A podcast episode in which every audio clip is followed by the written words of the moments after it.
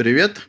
Сегодня 16 декабря 2020 года. С вами подкаст InfoDebug. Uh, у нас состав не полный сегодня, не хватает Артема. Uh, в эфире Николай, Сергей и Денис. Формат подкаста простой. Мы каждый день фильтруем гору новостей, выбираем самый сок из этого и обсуждаем его в прямом эфире. Темы сегодня достаточно обширные. Многие сервисы и проекты подвели итоги года и выдали публике статистику – Сегодня пробежимся по некоторым из них, также поговорим о чем-нибудь еще, ну, посмотрим, что успеем. А начнем мы достаточно с простой, но при этом не менее интересной темы. А, это приложение V-Cinder, которое... А, это аналог э, Тиндера для программистов, где программисты, делясь своим кодом, э, могут э, лайкать друг друга. Да, хотел бы тоже продолжить. Попробовал, установил себе это приложение. Э, приложение как авторизацию запрашивает э, логин в GitHub, оттуда оно достает аватарку, и также при регистрации нужно опубликовать э, свой аватар, но вместо фотографии и аватара в этом приложении используются сниппеты, то есть нужно написать кусочек кода. Для удобства даже сделано, что можно кусочек кода с Visual Studio Code забрать. И после публикации э, первого кусочка кода нас спускает приложение, и мы можем уже э, свайпать влево-вправо э, чужие сниппеты.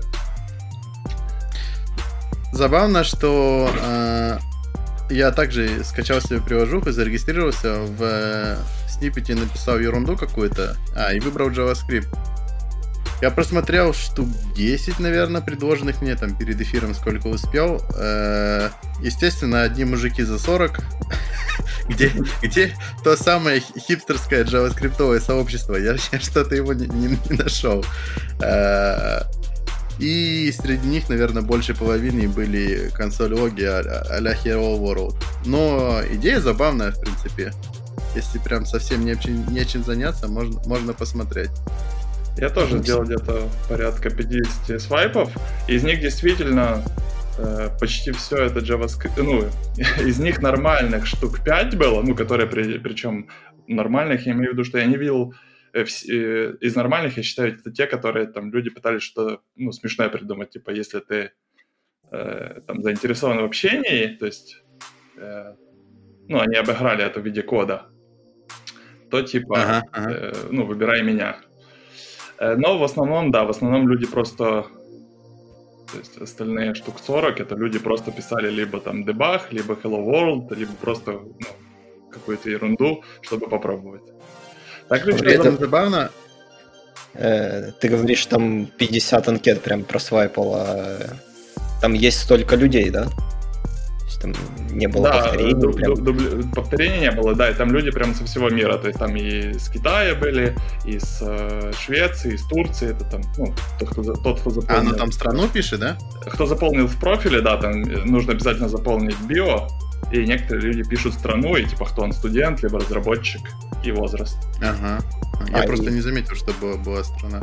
Если не заполнять, то оно там ищет по всему миру. Э, оно, там есть еще дополнительная опция, где ты можешь выбрать э, свой город, и оно будет сначала искать э, в пределах э, твоего города, а дальше, да, будет рандомно уже брать по всему миру. Э, с нашего города он... никого не нашло, да. Недавно он выпустил обновление э, в стиле в стиле Твиттера, ну, в принципе, в стиле всех социальных сетей э, с э, сторисами.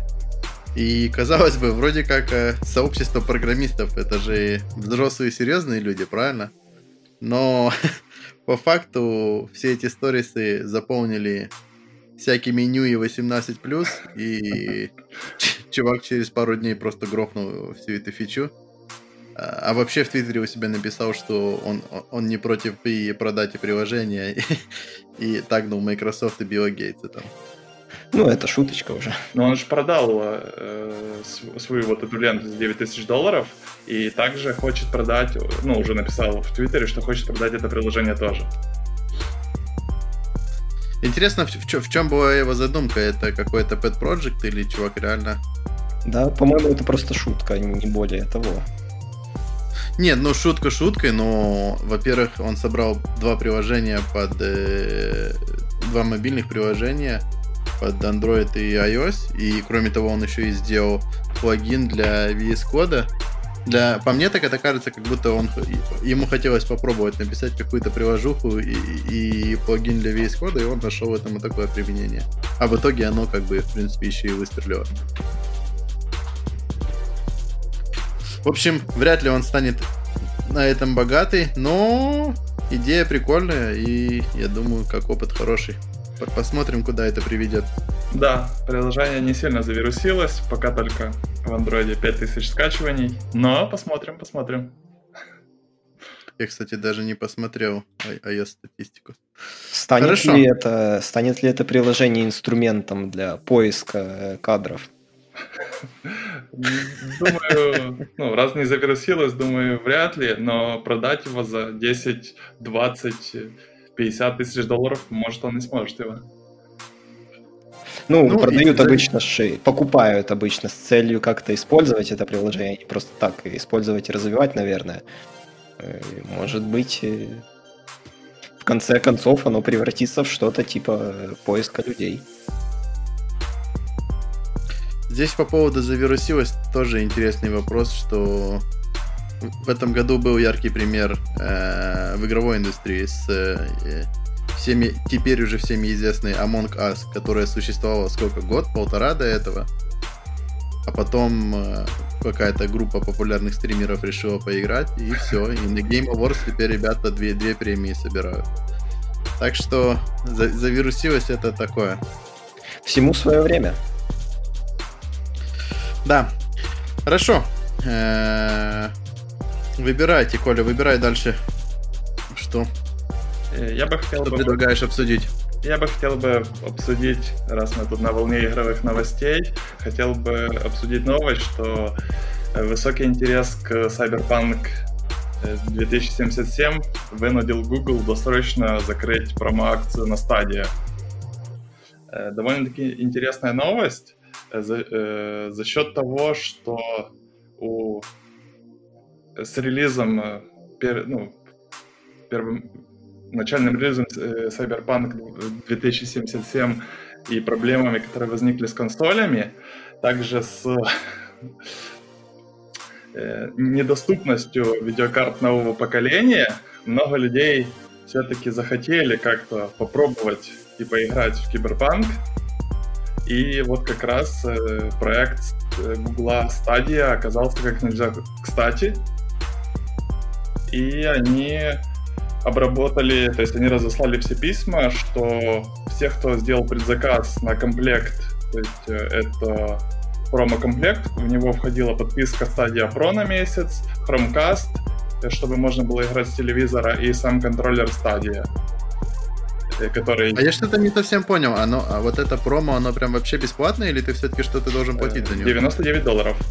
Ну, я так понимаю, что ты больше платишь за контроллер и Chromecast там, но вот это промо, оно заключалось вот три предмета, то есть это сама подписка, э, адаптер Chromecast и контроллер Stadia. А, тут в комплекте игра идет, то есть не, типа не, игра на халяву игру, получается. Нет, игру отдельно ты должен был купить. А я вот насколько понял, что вот тут написано дальше, такой комплект без игры стоит 99 долларов. А, то есть, в смысле, они покупали комплект и потом еще игру? Да. Или игру ты там можешь попробовать? Или, или Не, там и, игру ты покупал, ну, я так понимаю, что ты, наверное, привязывал там то ли свой Steam, либо GOG. Ну, то есть, э, э, игра это уже была твоей проблемой, как ты ее получаешь. Но ты должен ее приобрести уже своими силами. И то есть так, ну, слушай, поляки, поляки молодцы, продвинули стадию. Нет, сами того не, не, не ожидая. Э, ну, я бы перефразировал, что при стечении обстоятельств э, Google получил себе вот столько пользователей для того, чтобы обкатать свой э, клаудный гейминг-сервис. Но с другой стороны, когда они заключали эту акцию, они же, наверное, как-то рассчитывали что-то. И судя по тому, что они предзакрыли раньше, видимо, они рассчитывали на меньший спрос. Да. Э, самое интересное, что вот э, вчера посмотрел 20-минутный ролик, э, как это ну, чтобы определить качество, посмотреть качество, и вполне себе ничего. То есть э, похоже на Full HD, и настройки, я бы сказал, бы даже выше средних. То есть, возможно, где-то чуть-чуть не дотягивает до максимальных. Это ты смотрел Киберпанк? Да, это именно запись э, стрима ну, на сервисе стадии.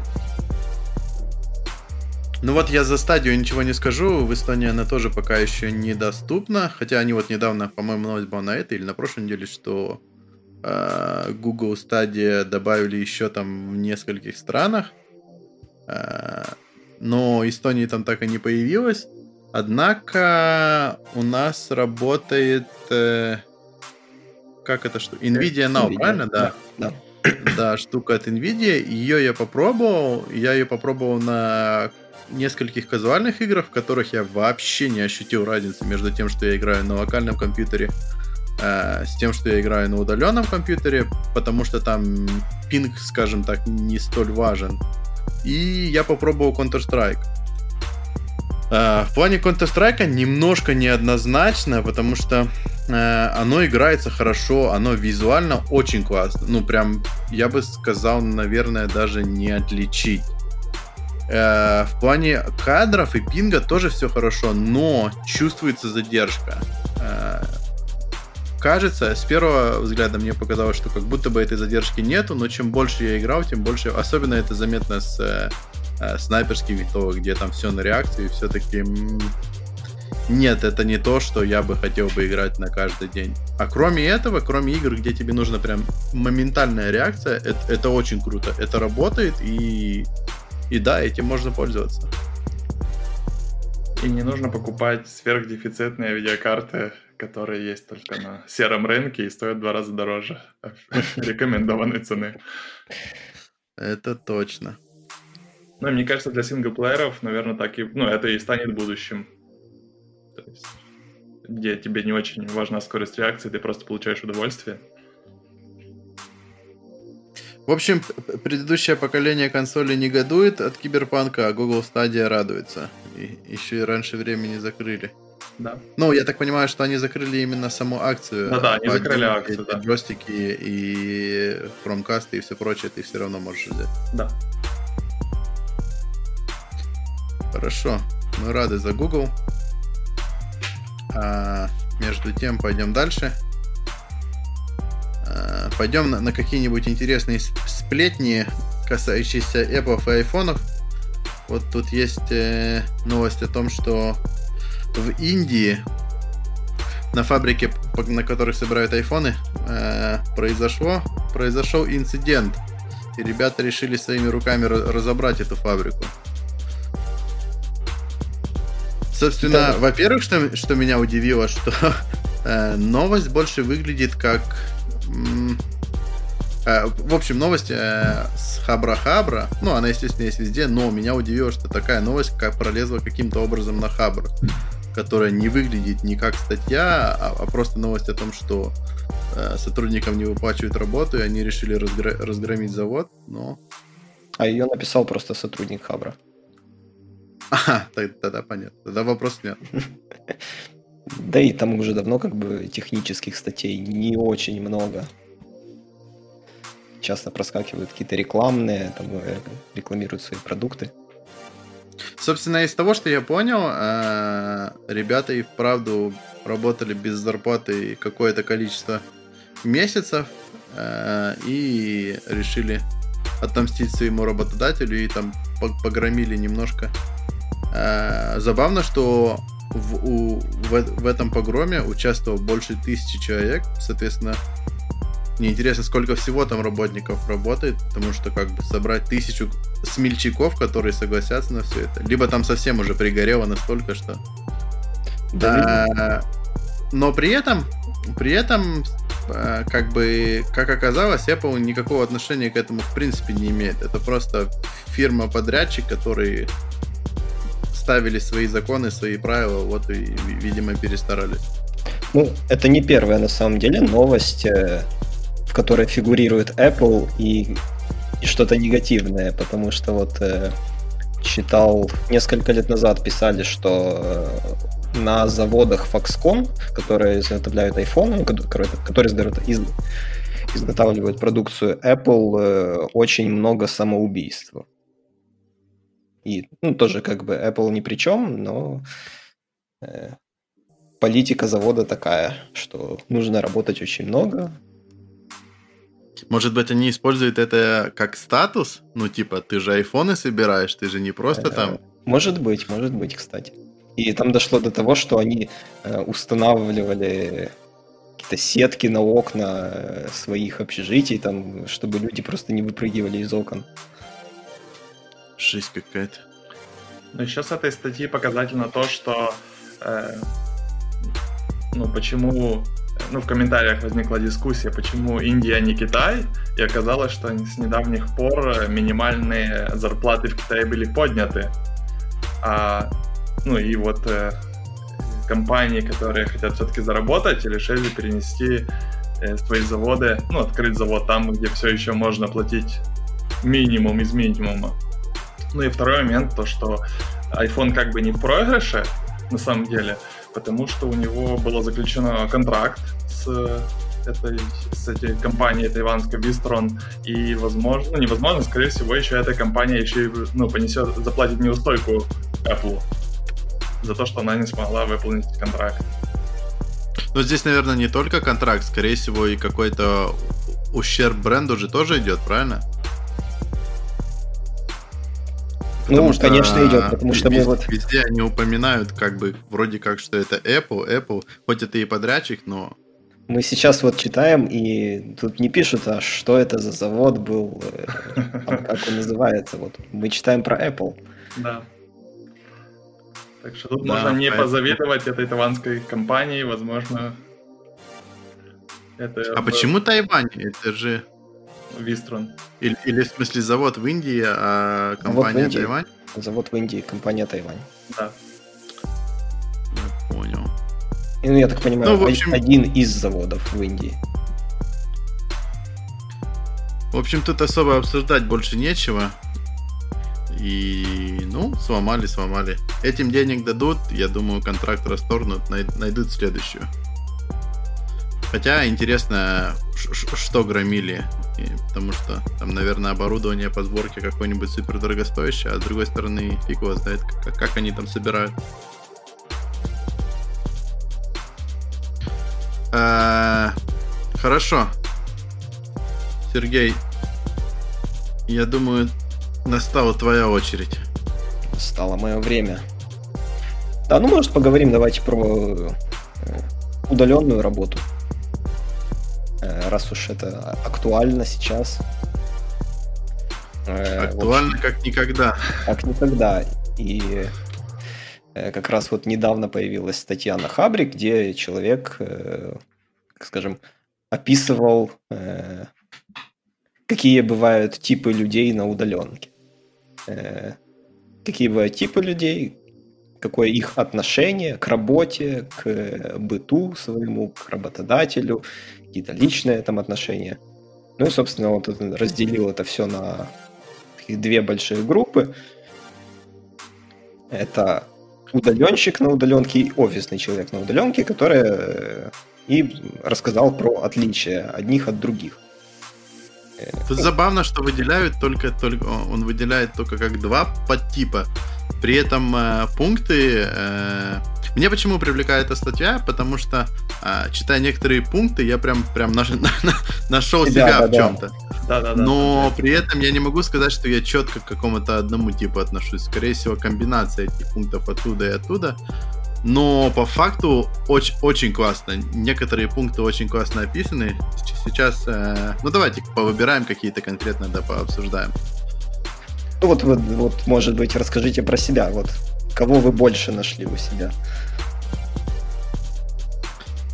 Э, ну, интересный момент, что я достаточно долго работал на удаленной работе, в принципе, еще, еще, еще до того, как это был мейнстрим, я уже там был. Э, и работал более пяти лет, так. Но читая эту статью, я больше склонился к тому, что я сейчас именно как офисный человек оказался на удаленке. И больше хотелось как бы э, дома хлопать холодильником и пультом телевизора, нежели чем работать. По поводу меня, э, я начал как человек офисный на удаленке, и мне понадобилось где-то два месяца, чтобы наладить все свои процессы, ну, выстроить рабочий процесс и частично, где-то на три четверти превратиться в удаленщика на удаленке. Но читаю... Здесь так и получается. Я думаю, за это время уже ну, как бы, если уже люди, сколько там, больше полгода прошло, не, не подстроились, то, наверное, обратного пути нет. Ну, я вот человек офисный, я не скажу, что я подстроился. Да, стало уже как-то удобнее, привычнее, но нет, не то, не, совершенно не то. Я, я, в смысле, когда начинали, прям было совсем тяжело. Вот мне там первую неделю, наверное, может даже полторы недели, прям вообще очень тяжело было. То есть э, держать тот темп, то есть да, работа как-то шла, но держать тот, тот же темп, который был в офисе, прям, прям практически было невозможно. И вот спустя месяцы э, сейчас я могу, в принципе, сказать, что да, я знаю, как себя собрать, чтобы э, работать так же, как я сижу в офисе. Тут, наверное, Также... нужна какая-то другая, я даже не знаю, постановка задач, э, контроль, э, самоконтроль нужен какой-то, э, тот же time-tracking, наверное, который вот просто один, поможет не отвлекаться. Один, один из разделов очень интересный, называется «Отношение к быту». И, соответственно, если мы берем сторону удаленщика, это быт организован удобно и комфортно так, чтобы он не мешал работе в рабочем интервале и позволял быстро переключаться на домашние дела после работы. Ну и, соответственно, офисного работника это полная каша, и сотрудник уверен, что... Э, вот здесь ключевой, наверное, момент, что у, уверен, что удаленка временная. И поэтому как бы даже нет, нет такой задачи, грубо говоря, на, наладить это все на постоянку, и поэтому приоритеты меняются, и ты то у холодильника, то у пылесоса, то на митинге. Да, кстати, вот бывало, откладывал э, генеральную уборку с выходных, думал, ай, завтра все равно дома буду сидеть. Завтра поубираю. Да-да-да, еще, еще забавное, э, из забавных фактов есть такое, э, те люди, которые живут не, не одни, и когда до этого работали в офисе, то как бы все окей, все на работе. А когда работаешь из дому, а, и че, а человек работает в офисе, а, другой, ну соответственно, там с кем ты живешь, да, в итоге человек возвращается с работы и говорит, блин, а что там, посуду не помыл и там не, не убрал ничего, ты же дома Ужин был. не приготовил. Ну, как бы, come on. Да-да-да, как бы, come on, я же был дома, но, но при этом я работал.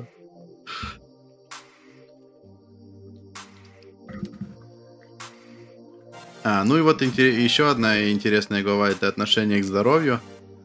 А, здесь опять же он начинает с того, что офисный человек просто ждет, когда все закончится. Ну и, соответственно, вот у меня примерно так и получилось э, по большинству пунктов, что так как изначально казалось, что это очень временная мера, то я как бы сильно и, и не старался подстроиться на то, чтобы сделать там себе полное рабочее место или там скопировать полностью рабочее место с, э, так как у меня в офисе. Э, было больше там какие-то диванные войска с ноутбуком на, на коленках и, и так далее. Но чем дальше это шло, чем больше картина прояснялась в том, что мы никуда из дома пока не собираемся двигаться, то все-таки все подстроилось. И, наверное, я плавно так и перешел в этот левый класс удал- удаленчик на удаленке. У меня тоже, я целый месяц, ну, первый месяц карантина, у меня в коридоре на полу стоял свич, от него уходили пачкорды к телефонам, которые лежали на одежде, на тумбочках, и я ждал, ждал, когда это все закончится. Но после того, как прошло 4 недели, я начал подозревать, что, наверное, это может затянуться. ну и пересилил себя, и на выходных уже привел все в, порядок, протянул нормально провода, расставил удобно, оформил рабочее место, ну, что потом очень сильно сказалось на удобстве и на комфорте, то есть мне не нужно было там вставать куда-то, идти в другой конец комнаты, квартиры, чтобы что-то посмотреть, проверить какой-то девайс и так дальше. Да, я вот из, спустя, из... Э, спустя несколько месяцев работы домашний понял, что можно купить переходник и подсоединить монитор к своему ноутбуку. Из забавного, э, раньше, ну, во-первых, daily э, митинги.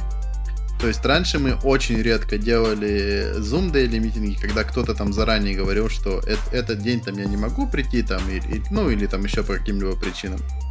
И это считалось какой-то диковинкой. Сейчас же, даже когда офисы открыты, все равно кто-то работает из дома. Ну, уже стало нормой, что пол команды на месте, там пол команды еще где-то. И даже если вся команда приходит в офис, все равно мы автоматически создаем этот Zoom митинг и, и типа, а кого мы ждем? А, не знаю, ну как бы, ну окей. Но а, второй момент с этими Zoom митингами был, что договорились все, что используем камеры, и поначалу было очень странно видеть лица всех постоянно. Ну, то есть, когда ты физически э, стоишь там в каком-то кругу, там, или как-то обсуждаете на этом дейли митинге, то э, ты там бросаешь взгляд там на, на одну, на несколько секунд э, на разных людей. А тут как бы ты смотришь в монитор, и ты понимаешь, что все эти люди перед тобой, и, и вот ты можешь за, следить за ними постоянно. И также ты понимаешь, что на тебя смотрят как бы на каждое твое движение. И ощущение этого лично для меня было изначально как-то странновато. Особенно, когда это там часовые или там полуторачасовые какие-то митинги. Но сейчас, наверное, уже стало как-то абсолютно безразлично и даже не замечаешь таких вещей.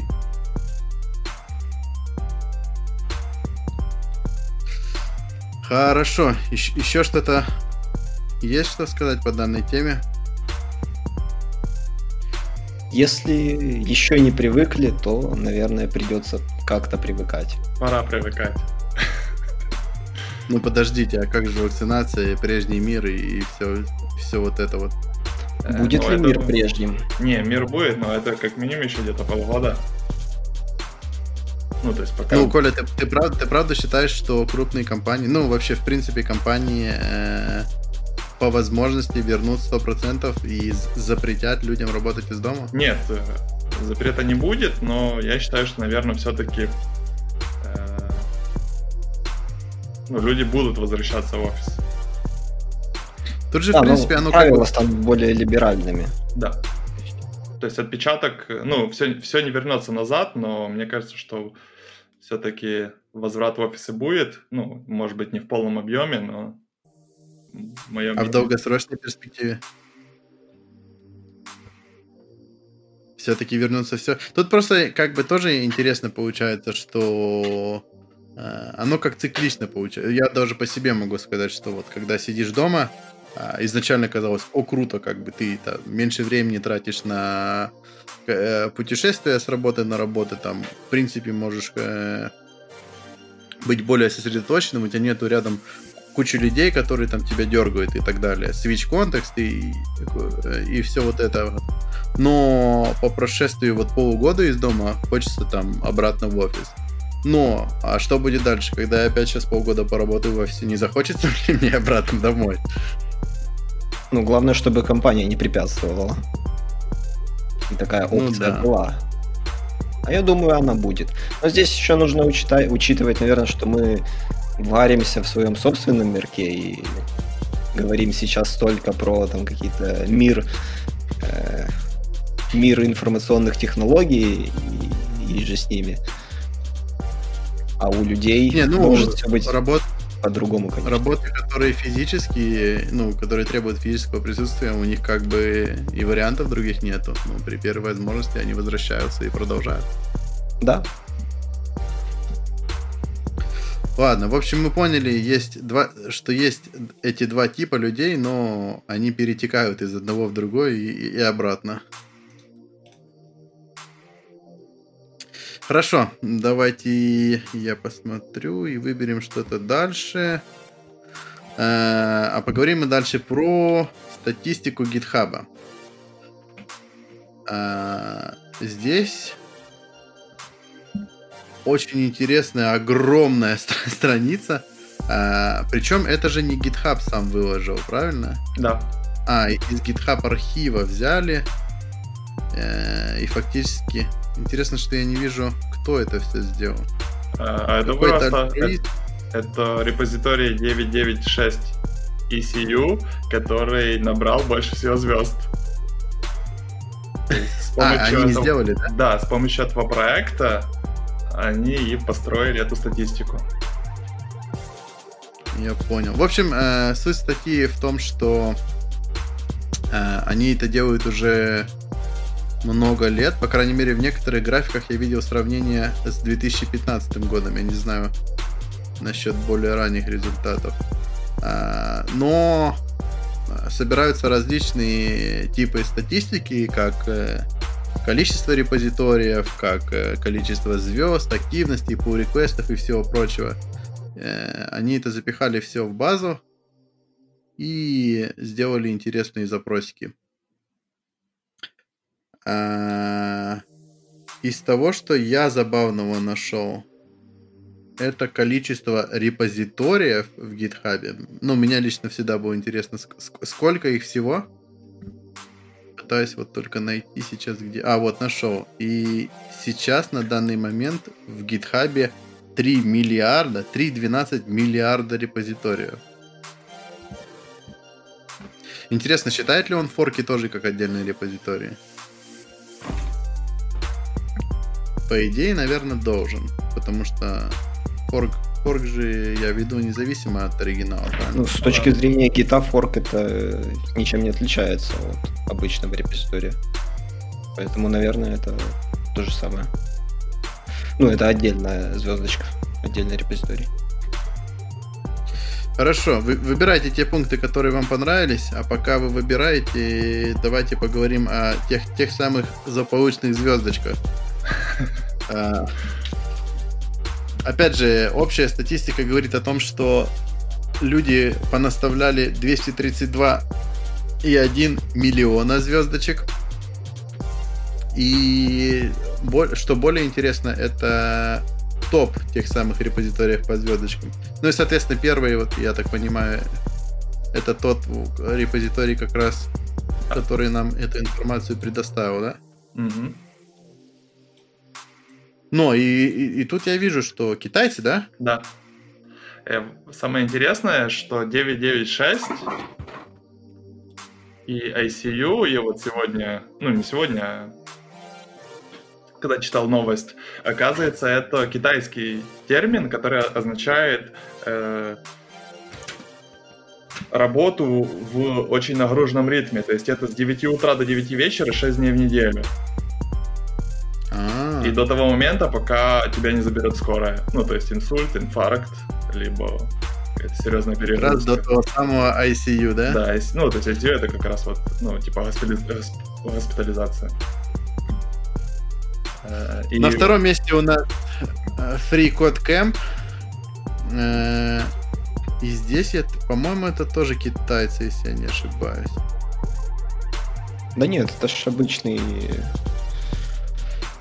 Это ребята, по- по-моему, не продают уроки программирования, что-то такое. А, я видел, я видел их курсы на Udemy, и, видимо, скорее всего, они на многих площадках, и в итоге у них есть этот репозиторий, и просто ис- источники все сходятся сюда.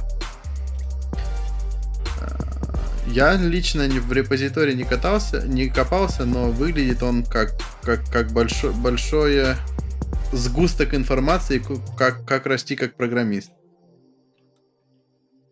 Или как, наверное, даже стать программистом. Да. Ну, то есть там прям задачи в разных направлениях. Дальше у нас идут хипстеры, это Vue.js. Э, Следующий это React. И, а вот дальше было интересно, как бы Machine Learning и TensorFlow. Ну, это Тоже, же тоже из самых- хипстерская тема. Самый, один из самых популярных фреймворков. Почему бы и нет? Не, я согласен, но то есть получается, что Machine Learning обгоняет все другие... Ну, как бы, то есть... Ну, 21 век на носу, то есть прям Это то, что нам Ну нужно. да, наверное, ты прав. Ну, То, что он все индустрии, грубо говоря, обогнал, это, это для меня было... Я бы еще хотел бы шестой Сейчас пункт это же популярная штука. Шестой- Не, ну Linux уже много лет популярная штука, но он, он где-то вон там на 11 месте. Видимо, TensorFlow больше... бо- Ну да, С наверное, Linux там никто не экспериментирует, наверное.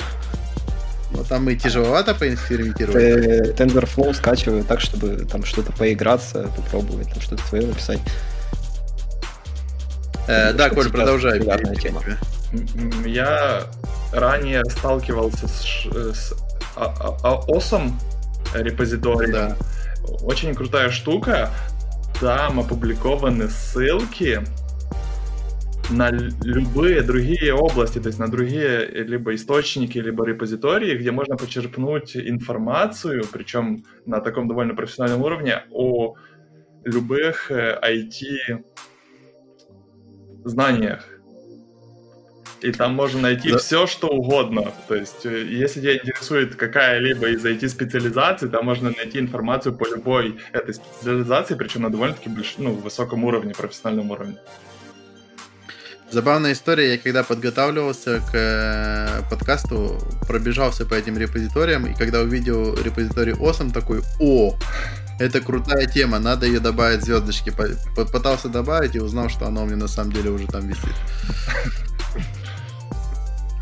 Так что когда-то давно у меня, меня посетила та же самая идея, но, наверное, на, на проставке звездочки все и закончилось.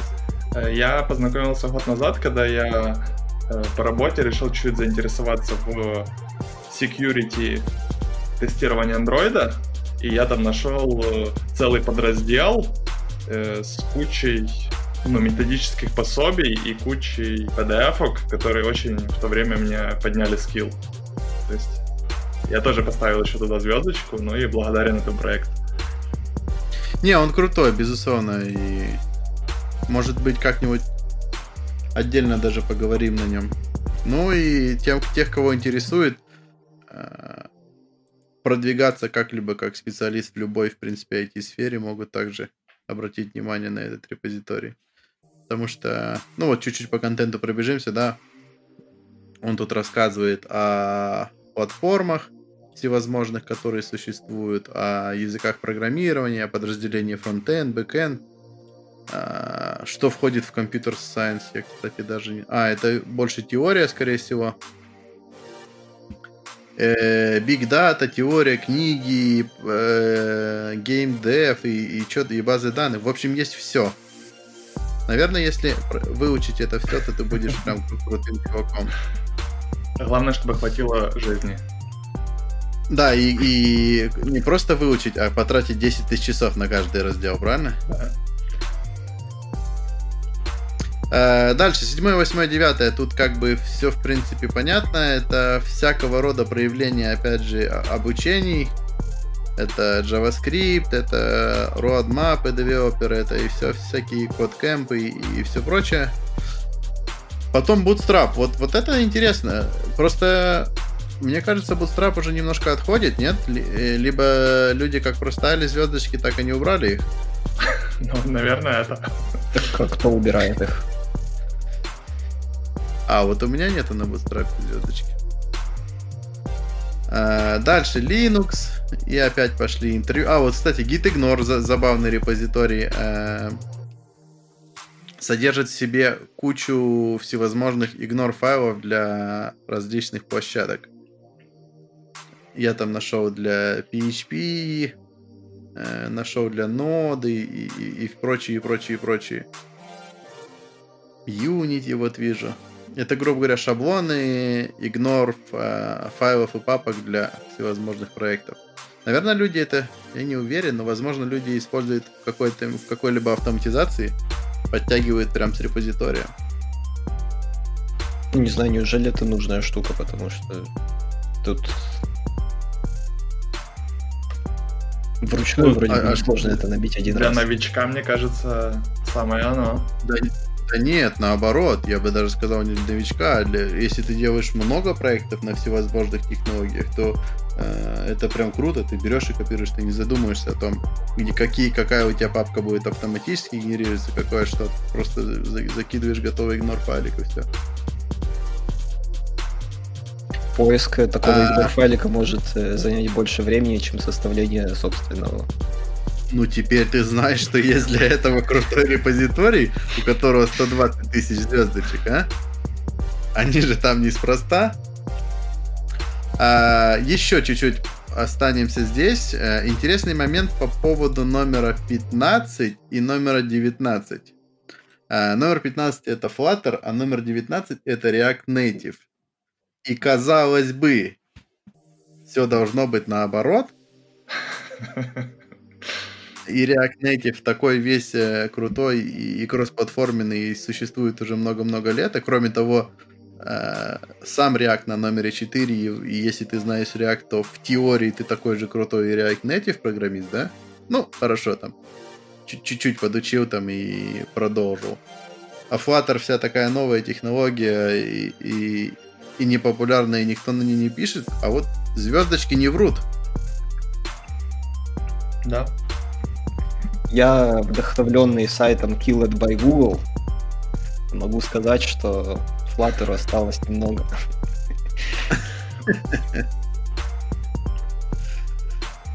А, ладно. Но вот э, количество звездочек, наверное, вселяет некую уверенность в его будущее, я не знаю.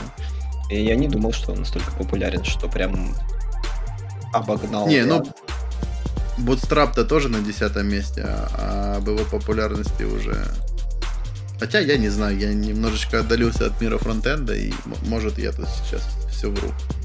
А что сейчас вместо бутстрапа есть? Молодец.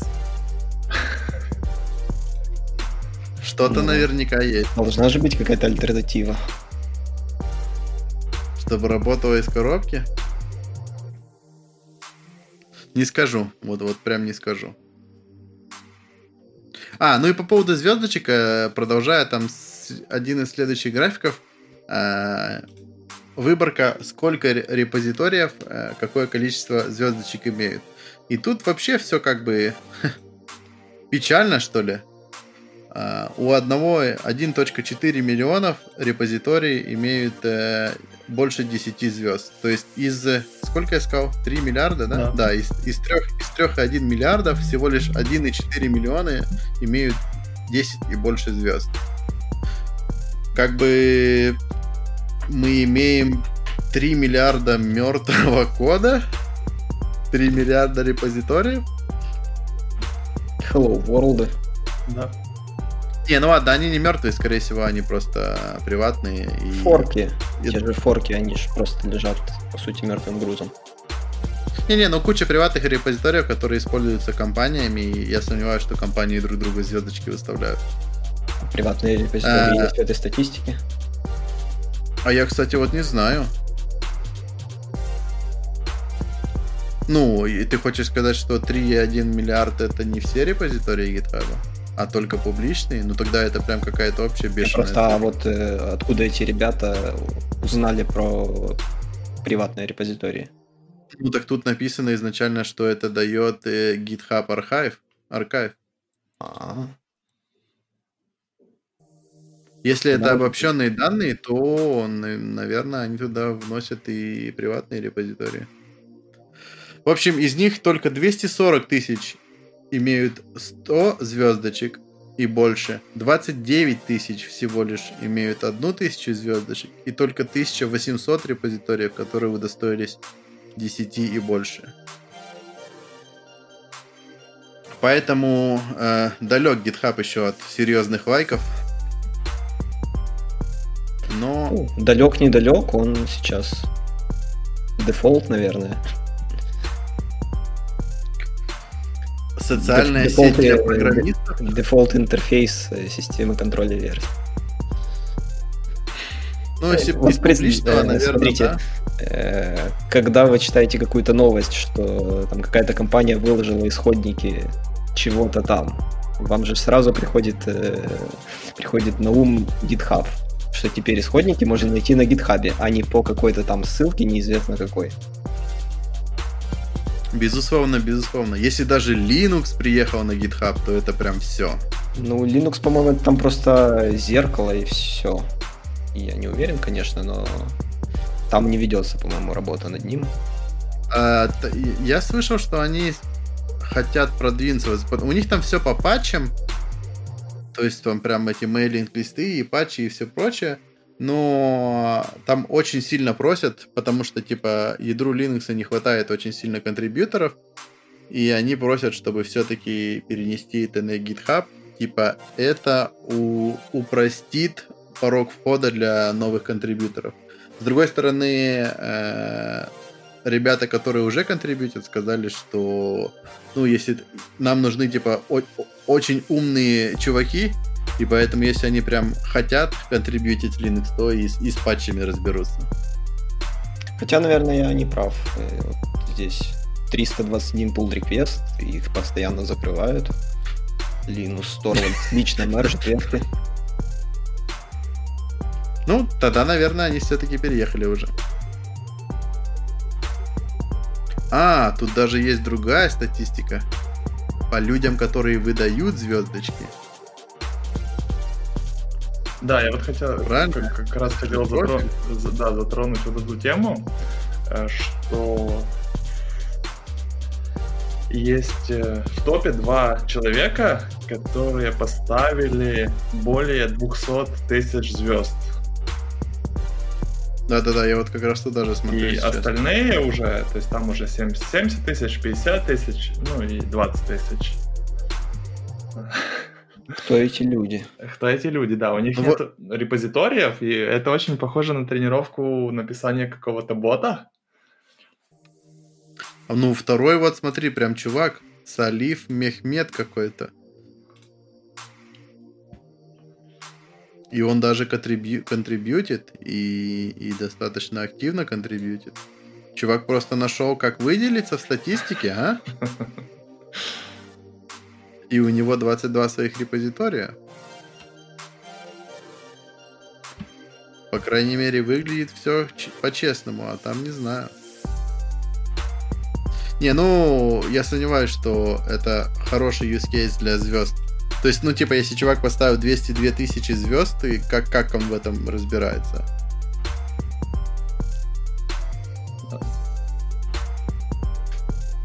Ну, в среднем таких профилей достаточно много. И 50, и 40, и 30, и 20 тысяч.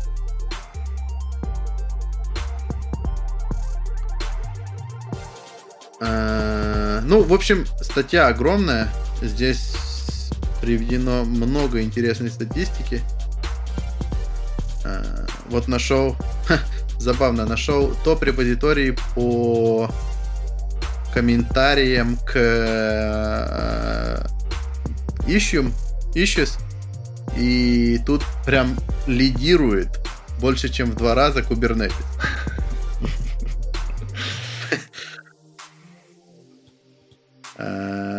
На втором месте это Apache Spark, и на третьем месте это Rust. Ну, Rust прям вот хипстеры только до третьего места добрали. Хотя Kubernetes, наверное, не, но все-таки это Enterprise.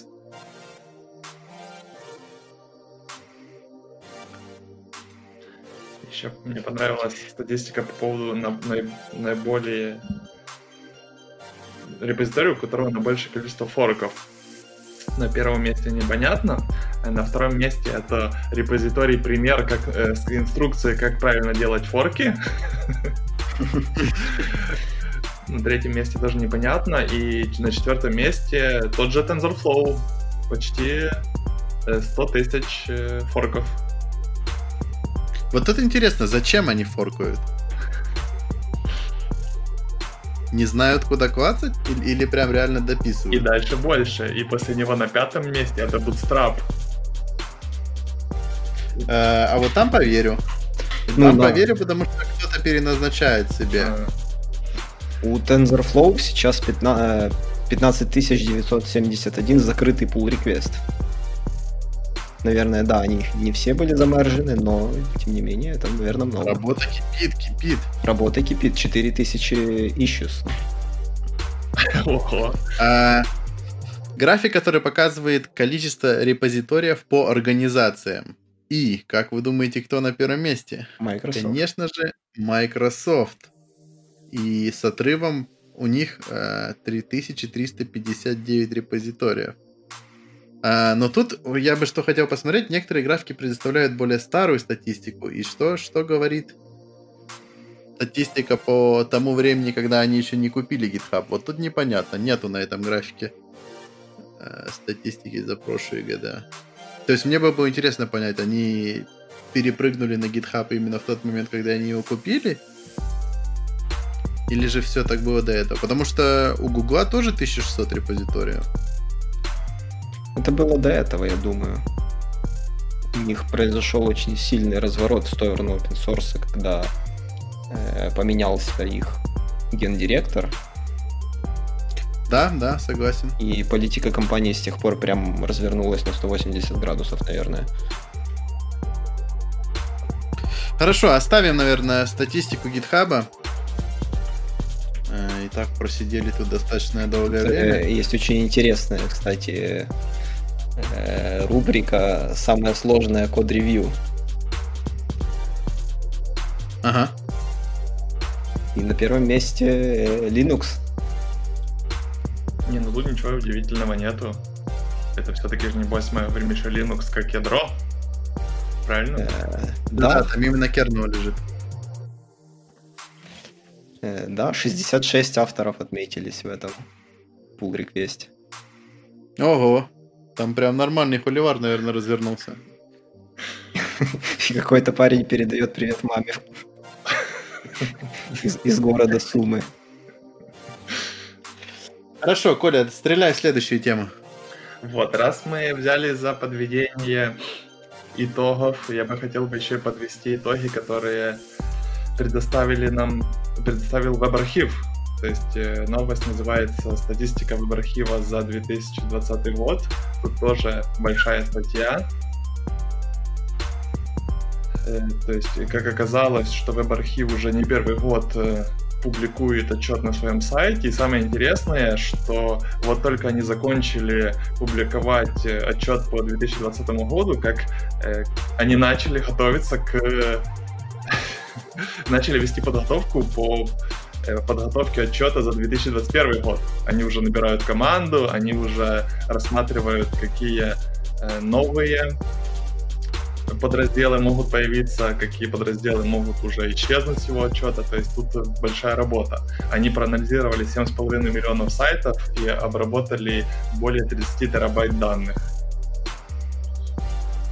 Тут интересно, что э, на этот год работало аж 116 человек над этим. И я вот открыл форму, чтобы подать на следующий год. И я так понимаю, работаешь ты за спасибо там. Да, да.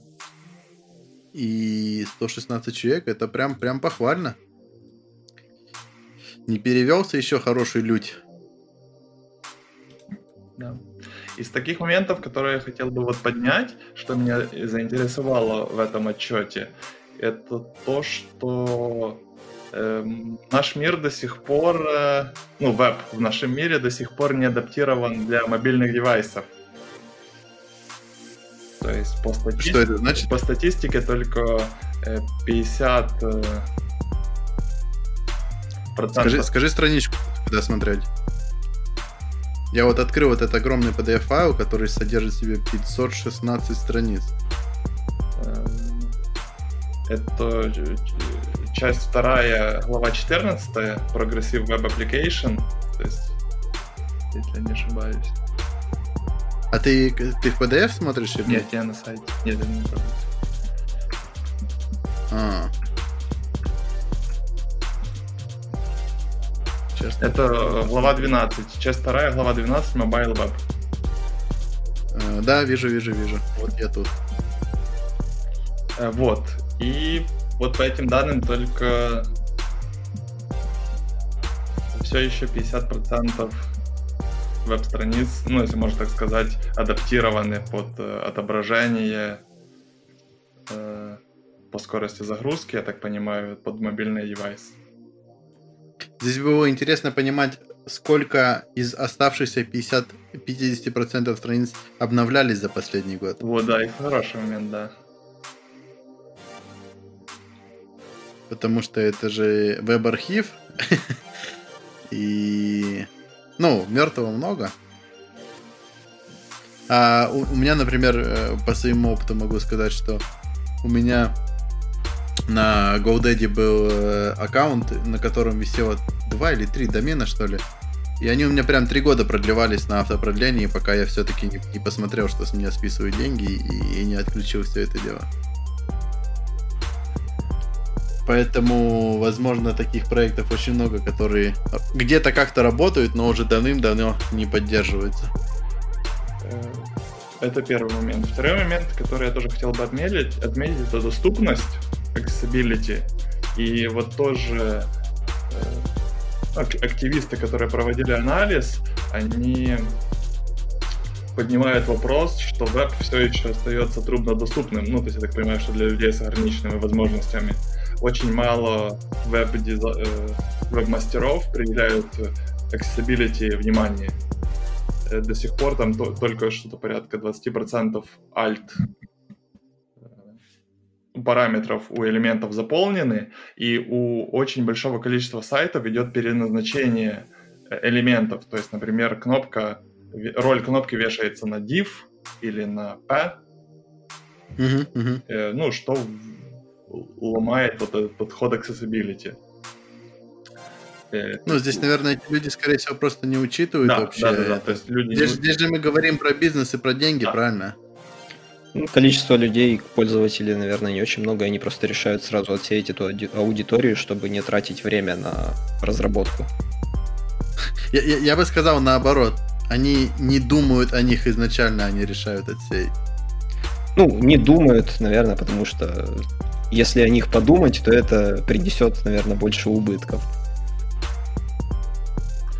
И третий момент, который я хотел затронуть, это часть четвертая, описанная в части 4 главе 22, и для меня не очень понятный, это HTTP протокол версии 2.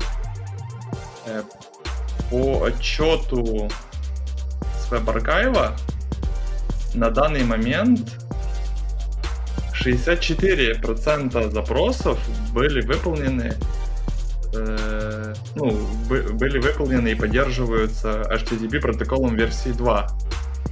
Ага. Ну и тут для меня не очень понятно, потому что я вот э, ну, насколько знаю, что это бинарный протокол, то есть он как-то отличается от версии 1.1, которая сейчас у нас используется повсеместно.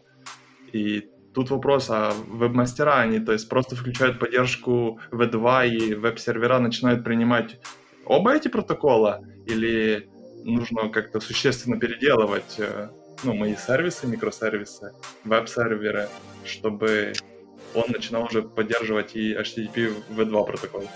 Ну, по-моему, это решается просто настройкой Nginx. И все.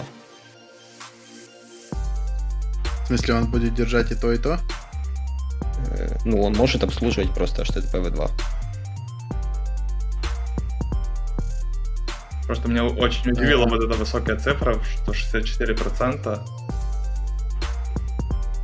из всех. То есть я так получаю, что когда они собирали вот этот контент, они делали по два запроса, и вот в 64% случаев э, запрос по HTTP V2 был успешно выполнен. Возможно. Возможно. Ну, скорее всего, я думаю, да, веб-движки поддерживают и то, и то, и отдают то, что клиент, клиент поддерживает. Ну, в смысле, как клиент запрашивает, то он вот это получит. Причем они отмечают э, линейный такой хороший рост, и год назад э, эта цифра была на уровне 20-25%. Тут уже HTTP 3 подкрадывается, а мы еще на 2 не переехали. Ну, кстати, да. Ну, я имею в виду, кстати, да, потому что V2, он же был изобретен, ну, уже довольно-таки давно. Там, там, я так понимаю, просто не было такой супер нужды. Либо, наоборот, вот эта инартность, когда мы да, не было, ну, когда нету какого-то триггера, чтобы нас подтолкнуть это быстро поменять. То есть, например, э, если бы это, это был бы протокол безопасности, который был скомпрометирован, э, тогда бы мы быстро бы перешли. А тут, да, э, работает, ну и ладно. Ну вот про это и говорю, да, да, да.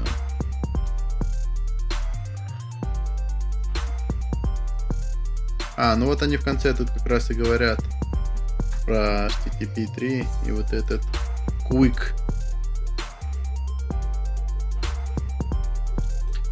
Да, тут э, на самом деле тема очень огромная, статистика на 500 с чем-то страниц PDF документа и интересного много, но я думаю, что мы сильно не будем в эти подробности сейчас э, нырять.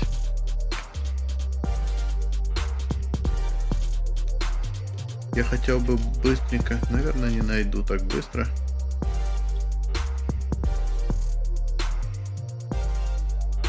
Не найду так быстро. Ладно, э, черт с ним.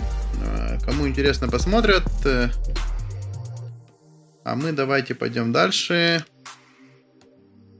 Ну, затронем Hyundai и Boston Dynamics. Давайте. Собственно, стало известно, что компанию Boston Dynamics уже в третий раз, если я не ошибаюсь, да. перекупают. А, на этот раз покупает Hyundai. Э, изначально казалось немножко странно, что Hyundai, но почитав статью, я понял, что у Hyundai есть свое подразделение Hyundai Robotics или Robotics, которое занимается схожей сферой и купив себе Boston Dynamics, они фактически расширяют его. А История с Boston Dynamics вообще какая-то не совсем понятная, потому что до этого их э, в 2013 году купили Google, и в 2017 году они ее продали, потому что технология крутая, все, все супер классно, но как на этом денег делать, они так и не поняли. Я тоже после ну, и статьи, да, тоже пришел к этому заключению, что Boston Dynamics опережает свое время, э, презентации хорошие, технологии хорошие, э, но сам проект только съедает деньги, и на текущее время, наверное, окупить его пока сложно. Но тут же интересно, что э, Google не придумали, как, как и что с этим делать, а что у Hyundai в рукаве, почему они готовы отвалить целый миллиард за это. Но есть уже нюансы. То есть, в отличие от Гугла, э, на самом деле, если не ошибаюсь, в прошлом году э, Boston Dynamics наконец-то же выпустила в открытую продажу робота Spot. Ну, то есть первый продукт у них уже есть. Это что такое? Это четвероногая. Да, четвероногая собака, и они уже там даже если, э, стоит он 75 тысяч долларов, и у него его уже применяли, то есть и на анализе Чернобыльской АЭС, то есть он там ходил, исследовал ее, снимал видео, и также видел видео там, где он пасет овец. Заменяя ну, собаку. рынок все равно узок, да. правильно? Ну, то есть хоч, хочется частного потребителя. Если мы принесем это в квартиру, в дом, хотя бы в дом, то тут мы говорим уже совсем о других деньгах. Ну и тут вот э, цена этого робота, которого, который поступил в продажу, 74,5 тысячи долларов. Это слишком нишевый продукт. Можно 100 пастухов на всю жизнь купить, да? Да. Или там тысячу собак. В общем, э, с одной стороны, вроде как классно, они получают новый виток, новое финансирование и будут продолжать настрадывать интересными, забавными роботами и видосами. А с другой стороны, наверное, Коля, ты прав, и они все-таки опережают до сих пор свое время. И при всей своей крутости людям пока сложно придумать, что с этим реально делать. Но ждем, э, то есть у них уже есть прототип Atlas, это уже человек, человекоподобный робот. ждем новостей, ждем поступления его в продажу. Если по мне Наверное, да. Это как и хорошо, так и плохо, потому что это, как предрекали футурологи и фантасты, это война, в которой уже не участвуют люди, а роботов... Робот, война роботов против роботов. И, и что, это хорошо или плохо? Это непонятно. Ну, это сейчас может- уже как бы беспилотные летательные аппараты э, меняют э, расклады. Да, но как бы они-. Ну, я имею в виду, что осталось только вот э, искусственный интеллект, и все. И они сами договорятся, кто, кто за кого? Да. Ну да, это будет хорошим, как бы логическим продолжением, наверное, беспилотников. Да. Хорошо, пожелаем удачи Boston Dynamics. А мы перейдем к еще одной, наверное, последней теме на сегодня. А, достаточно интересная. А, и тема говорит о том, что это статья на Хабре о сервисе, который передаст пароли после того, как человек умрет. И сейчас, наверное, это становится актуально как никогда, с- особенно с э, появлением и таким распространением децентрализации, которая повсюду. И все вот эти криптовалюты, и кошельки, и пароли и все прочее, которые, ну как бы нет, нету никакой никакого банка, который может сбросить тебе эти пароли. И получается, что если человек умер, то все его денежки остались за- закреплены за ним навсегда. Я думал, ты скажешь, это хорошо как никогда сейчас, и не про децентрализацию, а про пандемию. Когда смерть может. Не, ну пандемия как раз только усугубляет этот момент. Собственно, чувак предложил, э, он, он, я так понимаю, да, написал сервис и предложил вариант, как, как э, люди, родственники, да, или там ближа- ближайшие люди этого человека могут получить такие пароли э, того, кто зарегистрировался в этом сервисе и оставил их. Это всего лишь маленький прототип, но но он это сделал больше для идеи. Да, идея не хорошая. То есть идея заключается в том, что э, берется архив, в архив помещаются вся информация, которой ты хочешь поделиться. Э, архив шифруется паролем, заливается на этот сервер, и получается, делается, при заливке делается еще один пароль, и этот пароль уже шарится, с, ну, ссылка больше, ссылка, токен с доступом шарится между родственниками, и когда родственники перейдут по этой ссылке, э, через настроенный промежуток, то есть, получается, тебе, как владельцу, придет письмо, где нужно будет сказать, э, нужно будет отменить показ и выдачу вот этого архива с секретными данными. Если ты не подтверждаешь то, что ты еще жив, ну, то есть, если ты жив, ты подтверждаешь, чтобы архив еще не выдавать еще рано, им ничего не приходит. Если подтверждение не происходит, то им выдается этот архив, и они получают к твоим данным доступ.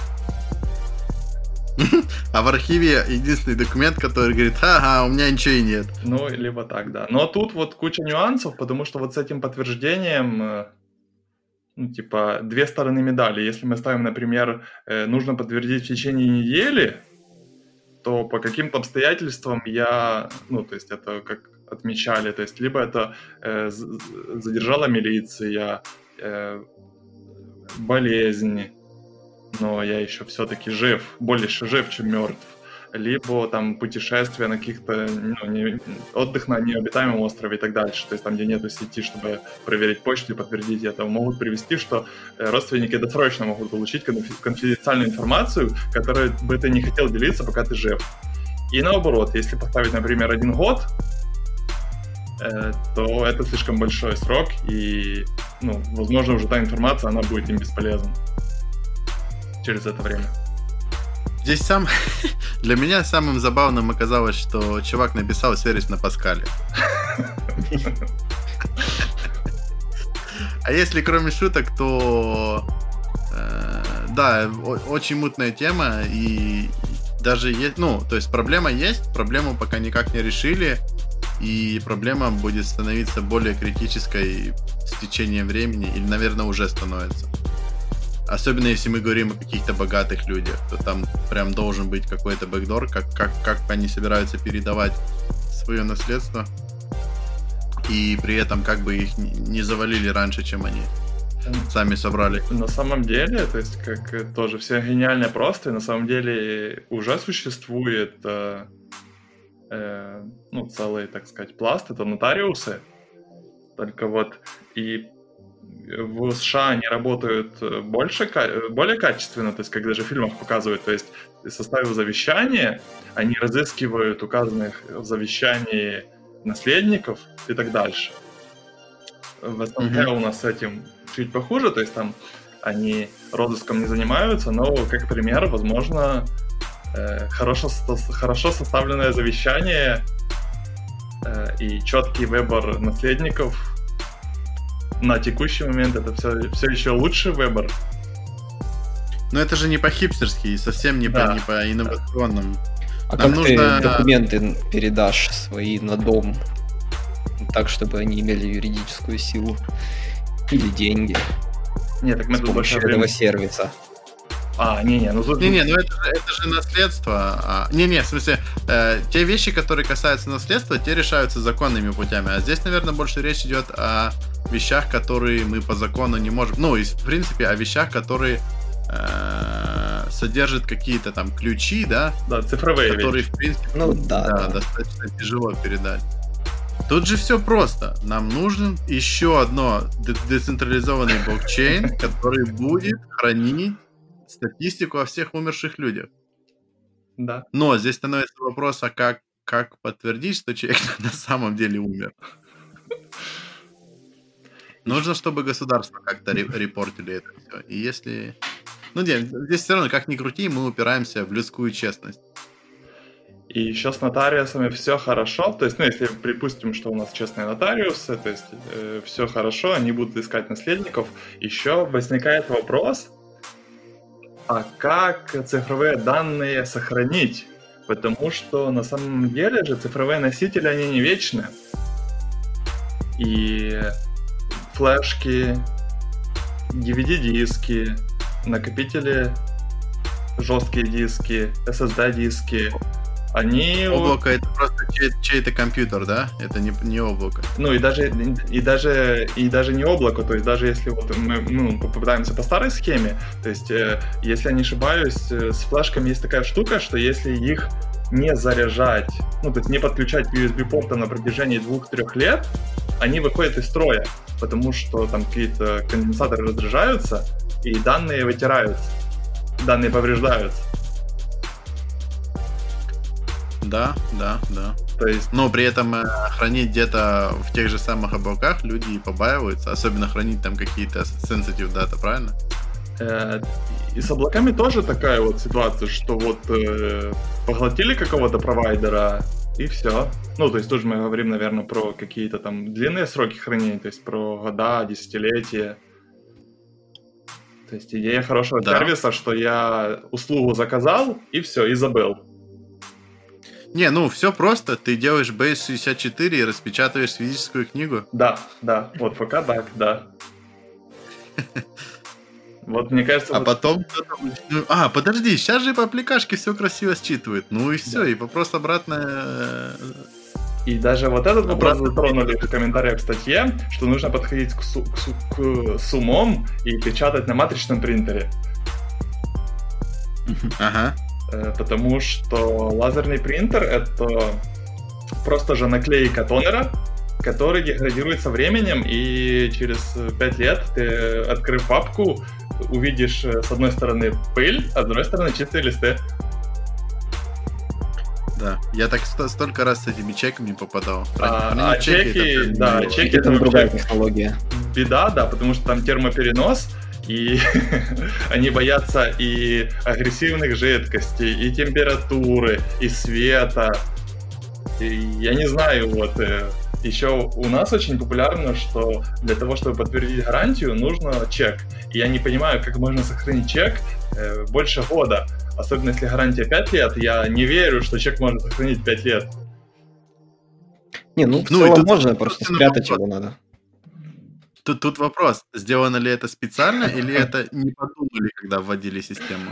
Не знаю, но вот... ну, Потому что, например, у нас а, очень много, да я бы сказал, наверное, большинство магазинов сейчас э, имеют какие-либо аккаунты. И если ты при покупке указываешь там свой аккаунт, свой э, какой-то там государственный идентификационный номер, ну, короче, как-либо себя валидируешь, то никакая физическая чек и бумажка тебе не нужна. То есть они потом смотрят по истории твоих покупок, да, это был ты, да, там э, гарантийное время еще работает, и ни коробка, ни какой-либо чек не нужен. Но при этом, да, и также я встречался с, очень много раз с тем, что люди говорят там, типа, гарантия по чеку 3 года. Ну, come on, ну это же прям совсем недавно перебирал э, свои, ну, еще институтские вещи и нашел пару чеков, ну, там, наверное, прошло уже больше пяти лет, и эти бумажки стали прозрачные, хотя эти чеки хранились в книге. То есть там не было, там было прохладно, там не было доступа солнца. И вот за пять лет они обесцветились. Вот и у меня такая же история. Все мои чеки ну, да, я там не в книжках, а в кошельке храню. И там буквально месяца хватает для того, чтобы они стали, стали просто белой бумагой. В итоге, да, тут, тут с какой стороны мы не, вот, не попытались проанализировать, э, если мы говорим про десятилетие, нужно... Решения нет? Да, ну, решение нужно очень комплексное, которое еще завязано на постоянном мониторинге и контроле. Ну, а здесь же, опять же, такое решение можно придумать, но будут ли доверять люди тебе? Почему ты? Да, да, да, да. Хорошо, на этой теме и на этом обсуждении будем э, заканчивать наш сегодняшний выпуск.